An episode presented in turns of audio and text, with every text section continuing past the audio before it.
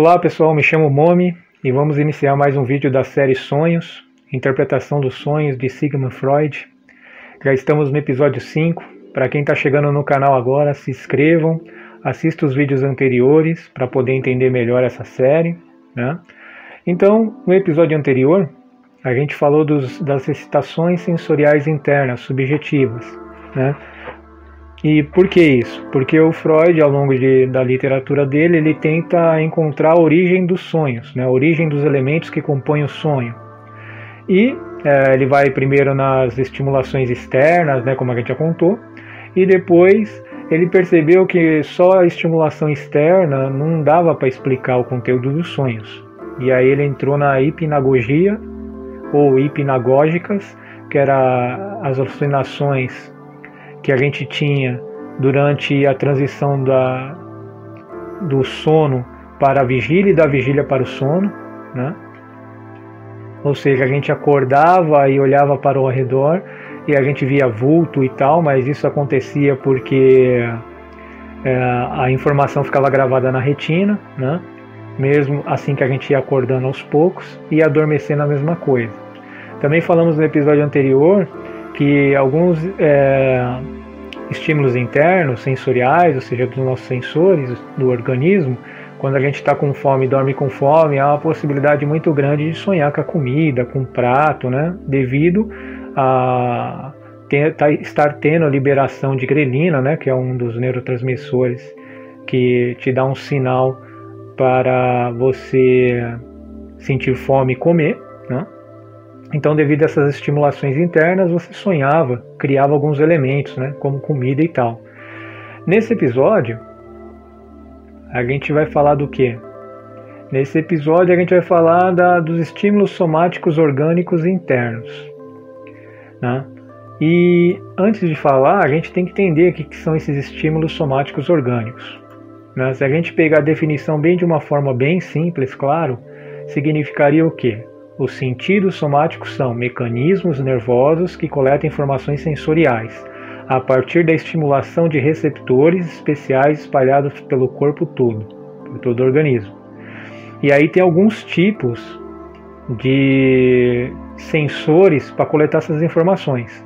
Né? Tem os mecanorreceptores, que daí eles vão pegar toda a informação da pele, do tato, da posição do corpo tem os termos receptores que vai pegar a informação cal do calor e do frio, tanto da parte externa do corpo como da parte interna dos órgãos. Vai pegar também a sensação de dor, né, que é nocivo é, receptor, que daí ele vai coletar a informação de dor, né, ou lesão de algum tecido, né, e tem dentro dessas modalidades a modalidade estática, de pressão, vibração, cósmica, etc. Basicamente seria isso. Esses são sensores nervosos internos. Aí tem os sensores especiais, né, que é audição, paladar, né, é, tato, né, é, visão e, e audição eu acabei falando já. Então o que, que acontece? É, o Freud percebeu que é, algumas alterações orgânicas criavam elementos nos sonhos. Né? E aí a pergunta que a gente vai fazer agora é o que? Alteração orgânicas, né? abre aspas, doenças, pode servir de elementos para os sonhos? E aí vai, a nossa, nosso vídeo vai ficar em torno dessa discussão hoje. Então o que, que acontece? Vamos começar com a nossa frase. Segundo Freud, abre aspas, visto estarmos agora empenhados em buscar as fontes dos sonhos dentro do organismo e não fora dele, Devemos ter em mente que quase todos os nossos órgãos internos, embora mal nos deem qualquer informação sobre seu funcionamento enquanto sadios, tornam-se uma fonte de sensações predominante, penosa quando se acham no que descrevemos como estado de excitações ou durante as doenças. Esses, essas sensações devem ser equiparadas aos estímulos sensoriais ou penosos que nos chegam do exterior. Então, o que, que ele está querendo dizer com essa frase? Que ele percebeu, não só pelas literaturas que ele leu, mas também há uma possibilidade dentro dos seus pacientes que alguns pacientes, quando tinham algum tipo de doença, algum tipo de lesão, ou na pele, ou no organismo, a parte interna, isso gerava elementos para os sonhos. Né? E aí ele resolveu pesquisar sobre isso. E aí ele começa com os autores, né? como a gente já buscou. Então, dentro dos aspectos da doença, primeiro autor vai ser o médico neurologista Strampel, que a gente já falou algumas vezes. Em 1877 ele diz, abre aspas, Durante o sono, a mente atinge uma consciência sensorial muito mais profunda e ampla dos eventos somáticos do que no estado de vigília. É obrigada a receber e ser afetada por impressões de estímulos provenientes de partes do corpo e de modificações do corpo das quais nada sabe enquanto desperta. Então o que, que ele está falando? Que nossos sensores internos, todos aqueles que eu falei, o mecânico e o receptor, eles captam informação do organismo quando a gente está dormindo. E essas informações elas podem estar é, tá gerando elementos para o sono ou para os sonhos. Freud complementa, aí ele vai buscar em Aristóteles de novo, mais antigo. Abre aspas, Freud diz: um escritor tão remoto quanto Aristóteles já considerava perfeitamente possível que os primórdios de uma doença se pudesse sentir, se pudesse fazer sentir nos sonhos antes que se pudesse observar é, qualquer aspecto da vida de vigília, graças ao efeito amplificador produzido nas impressões pelos sonhos. Então, segundo Freud, seja lá qual literatura ele leu de Aristóteles, é, o Aristóteles, o sonho acabava sendo um amplificador para mostrar é, determinado tipo de doença que a pessoa tinha durante o ato de dormir. Então, a pessoa tinha uma doença N, ela acabava sonhando e o sonho acabava amplificando. Né? Então, é, muito mais rápido do que de repente ele fosse num médico. Né? Claro que na época de Aristóteles era mais precário o conceito da medicina, mas é, do médico ficar investigando, o sonho amplificava tudo isso. Né? Uh, tem outro, o Philippe Tissier, né? é francês, então não sei se eu estou falando certo.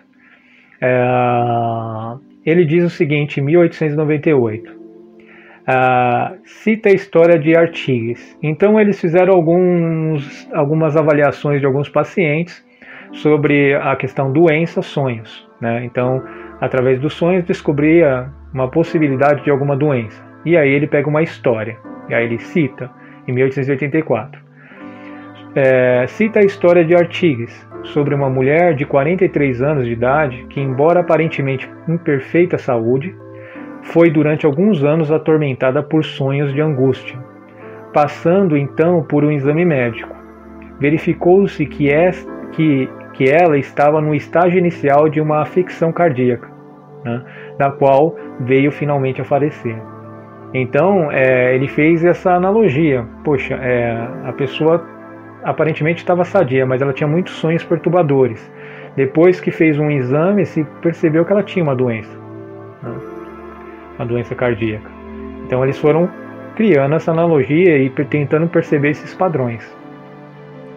Ele também continua é, com mais um relato.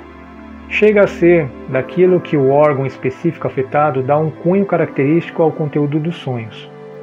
Assim, os sonhos é, dos que sofrem doenças cardíacas costumam ser curtos e têm um fim assustador no momento de despertar. Seu conteúdo quase sempre inclui uma situação que implica uma morte horrível. é, os sonhos sofrem, é, os que sofrem de doenças pulmonares sonham, sonham que estão sufocados. Grandes aglomerações, ou vão sonhar com grandes aglomerações, e fugas, e estão notavelmente é, sujeitos ao conhecido pesadelo. Então, é mais um exemplo, né, que ele fez uma análise, talvez em alguns pacientes que ele teve, e ele começou a perceber esses padrão, padrões. Então, a pessoa tinha algum problema de coração, então ela, é, ela acabava tendo sonhos mais curtos, se assustava quando se despertava, e aí quando ia fazer exame, era, esses sonhos tinham alguma ligação ou pelo menos alguma analogia, de estar tá acontecendo devido à doença. No caso da doença pulmonar é a mesma coisa, então a pessoa sonhava que estava sendo sufocada, uh, aglomerações e fugas e tal, e se percebeu depois de um exame que a pessoa tinha problemas pulmonares. Então os sonhos acabavam sendo como uma forma de diagnóstico, né? Não que eles usaram isso como diagnóstico, mas eles começaram a suspeitar que isso poderia ser uma forma de diagnóstico. Tá? O Freud, aí ele vai dizer o seguinte: é, os distúrbios pronunciados dos órgãos internos agem obviamente como instigadores dos sonhos em inúmeros casos. A frequência dos sonhos de angústia nas doenças do coração e dos pulmões é geralmente admitida. Realmente, essa faceta da vida dos sonhos é colocada em primeiro plano por tantas autoridades que me contento com uma, uma mera referência na literatura. Então, o Freud começou a estudar e percebeu dentro da literatura que vários outros autores, entre médicos, filósofos, neurologistas, começaram a perceber os mesmos padrões. Né? Então, as pessoas tinham um pesadelo, faziam um exame depois de um tempo e percebia que tinha uma doença, né? ou vice-versa. Verificava que tinha uma doença e sempre tinha um pesadelo. Né? Através desses padrões, começou a, a ter uma suspeita: poxa, então uh, os receptores do organismo, como a gente falou lá no início, que pega informação do corpo todo para mandar para o sistema nervoso central, ele acaba jogando isso para as imagens no sonho. Será que talvez seria para avisar a pessoa que ela está mal? Isso não ficou como conclusão definida, mas dá para se pensar. É, aí começam as controvérsias, né? Tem um autor chamado Shem, é, Schenner, é, em 1861, desculpe se eu falei o nome errado, que é alemão, é, e ele diz o seguinte, abre aspas, a influência dos estímulos somáticos orgânicos sobre a formação dos sonhos é quase universalmente aceita hoje em dia, isso na época deles, né, em 1850, 1880 e aí vai. Mas a questão das leis que regem a relação entre eles é respondida das mais diversas maneiras, e muitas vezes por afirmações obscuras.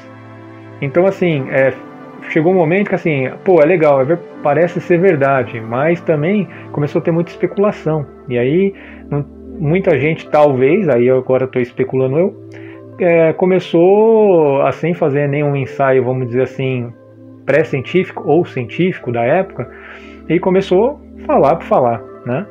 E, e dar várias deduções que talvez não seria uma realidade. E aí ele continua: com base na teoria da estimulação somática, a interpretação do sonho defronta-se assim com o problema especial de atribuir o conteúdo de um sonho aos estímulos orgânicos que o causaram. E quando as normas de interpretação é, formuladas é, por é, Scheiner não são aceitas, muitas vezes nós nos vemos diante de um desconcertante de que a única coisa que revela a existência é, orgânica é precisamente um, é, o conteúdo do próprio sonho. Então, é, devido às especulações que começaram a ter na época, começou a ter muita suspeita. Então, assim, todo mundo começou a aceitar, né, como, pô, é verdade, funciona, o médico tal falou que é, então se ele falou, tá falado. Só que começou a ficar muito popular e aí, é, talvez é, as pessoas da época, aí eu tô chutando, claro, deixaram de de repente está fazendo algum experimento, né? Até porque a academia talvez não fosse tão rígida como é hoje sobre experimentos e talvez as pessoas não fossem tão críticas como talvez são como é hoje, né? Uh, então começou a ter muita informação falsa. Então começou a ter essas controvérsias. Pô, a maioria fala que sim, bacana. Pô, é um diagnóstico. Pô, beleza, mais uma forma da gente ver se a gente está doente ou não. Mas é, teve muitas dúvidas também, né? Devido falta de embasamento científico. O Freud, como sempre, ele vai no meio termo. Então ele começa, abre aspas, basta-nos apenas dar mais um passo à frente, contudo, para encontrarmos uma fonte do sonho mais copiosa do que qualquer outra que tenhamos considerado até agora. Uma fonte que, a rigor, parece nunca poder esgotar-se. Ponto. Então ele fala o quê? Que os estímulos através do sensor, da, dos sensores orgânicos né, sensoriais internos, talvez não fosse suficiente para entender a origem dos sonhos. Tá? Então ele percebeu que antes tinha origem externa, que poderia ser quando nasceu, as questões sociais que passou na infância, depois percebeu as origens internas, né, o organismo necessitando de algo, ou quando tem vontade de ir no banheiro enquanto está dormindo, e aí você sonha que está indo no banheiro, porque o organismo está precisando realmente liberar é, urina, né?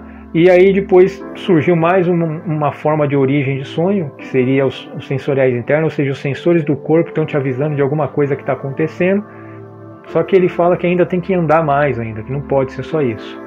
E aí ele continua, se verificar que o interior do corpo, quando se acha enfermo, torna-se uma fonte de estímulos para os sonhos.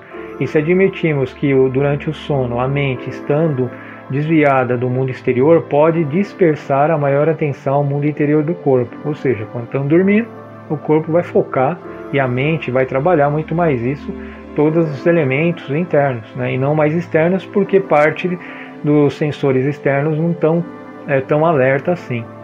Né?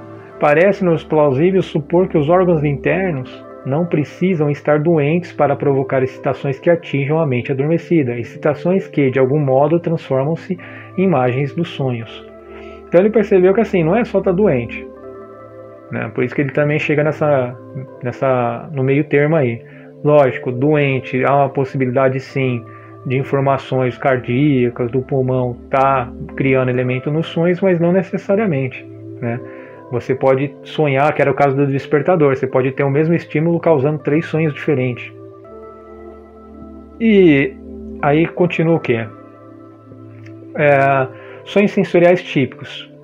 É, a gente chega no Strampel, de novo, ele começou a perceber alguns padrões que acontecia com a maioria das pessoas. Né? Dois padrões, e o Freud vai falar mais na frente sobre isso.